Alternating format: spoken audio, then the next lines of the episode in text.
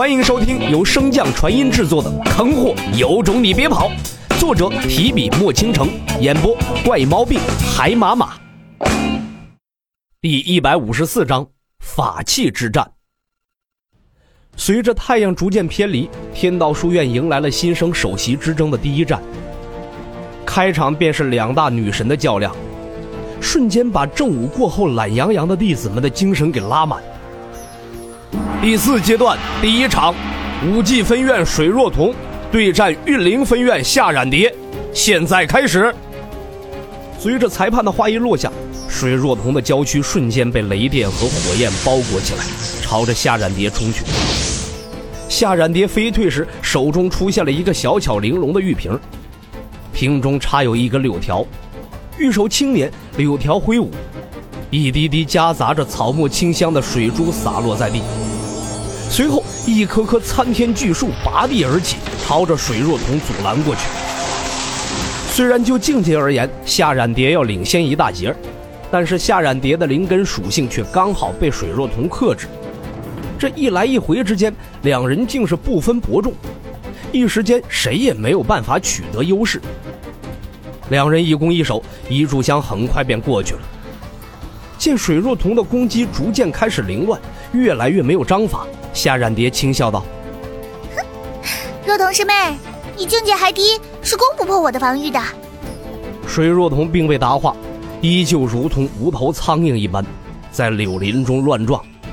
看台上支持水若彤的弟子一时间纷纷摇头，眼中充满了失落。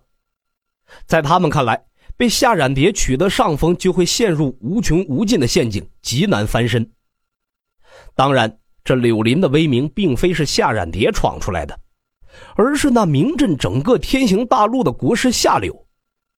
虽然喜好以女子为顶炉修炼的夏柳臭名昭著，但是没人可以否定他在近千年中为天行国抵挡雪妖一族和镇压叛乱而立下的功劳。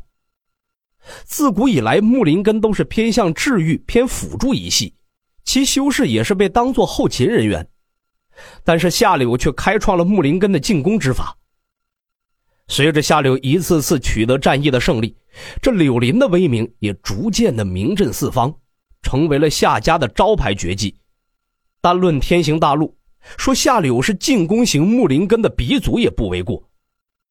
而作为夏家新生代天赋最好的天之娇女，夏冉蝶自然也不会缺少这柳林的秘术传承。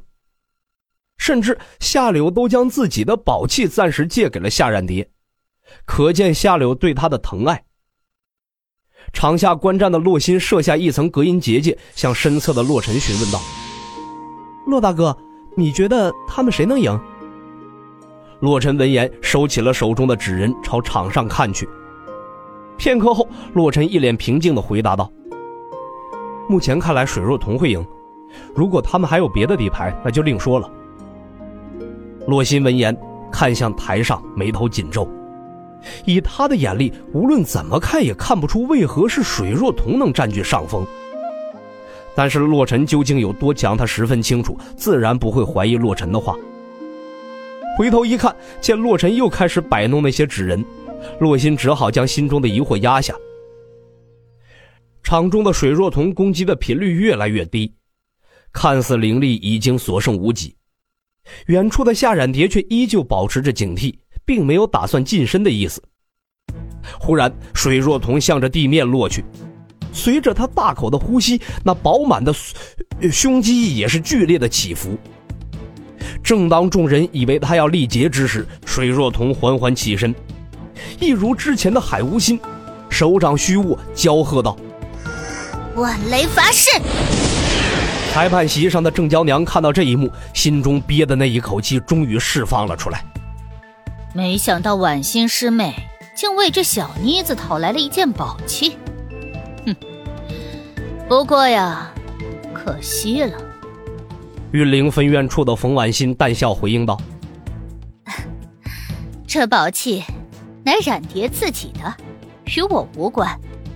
倒是没想到。”郑师姐竟然把自己的绝学五雷净式和万雷伐式都传了出去，真是够大度的呀！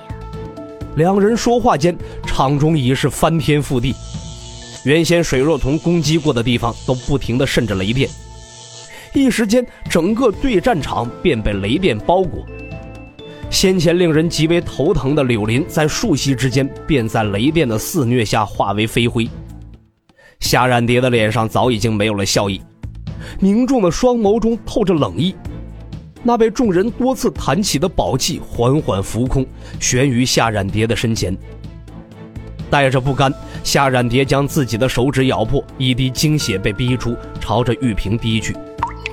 就在精血滴落的一瞬间，那玉瓶上光芒大作，一颗通天巨柳的虚影将整个对战场撑满，先前狂暴的雷电也瞬间被清除干净。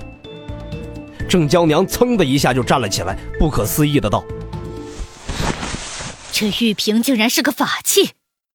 不到一炷香的时间，接连出现两次大逆转，看得众人心情那叫一个澎湃呀。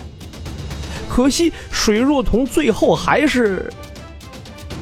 就当众人都以为水若彤必定会败之时，那天空仿佛忽然就化作了汪洋，一只巨大的爪子从中探出，将巨柳的虚影拍散。受到反噬的夏冉蝶喷血倒飞出站台，砸落在地，一动不动。就连那晶莹剔透的玉瓶上也是出现了一道裂痕。待爪子散去，众人才看到，在水若彤的下方不知何时多了一面镜子，镜面如同水面一样，不断的有着波纹荡起。洛尘望着那面镜子，心中也是微微一惊，没有想到一场筑基之争竟然有两个法器现世。要知道，诸位王境所使用的武器也不过是法器而已。而水若彤的这面镜子的品质，甚至和气宗的镇宗之宝相差无几。洛大哥，这怎么跟人家打呀？罗星看着场中的二人，说话都没了底气。放心，法器太强，待会儿肯定会被禁用的。法器？他们现在用的是法器吗？嗯，天行大陆最强的便是法器，其次是宝器，最后是灵器，每一个档次之间又分为四品。分别是天地玄黄，有法器存在，筑基境之下根本就没有比试的必要，所以不用担心。洛尘的话音刚落，李长风的身影便出现在了对战场中，向正在为夏冉蝶疗伤的冯婉欣投去一个询问的眼神。冯婉欣表示并无大碍，休养一段时间便可。李长风便微微点头，宣布道：“从现在开始。”比试禁止使用地品宝器之上的武器。话落，李长风的身影一瞬间消失在原地，只留下了一群目瞪口呆、心潮澎湃的弟子。龙蛇二老及时出声宣布：这场比试的结果不受影响，水若彤最终获胜。下一场，功德峰荒对战炼气峰杨破。本集播讲完毕，感谢您的收听。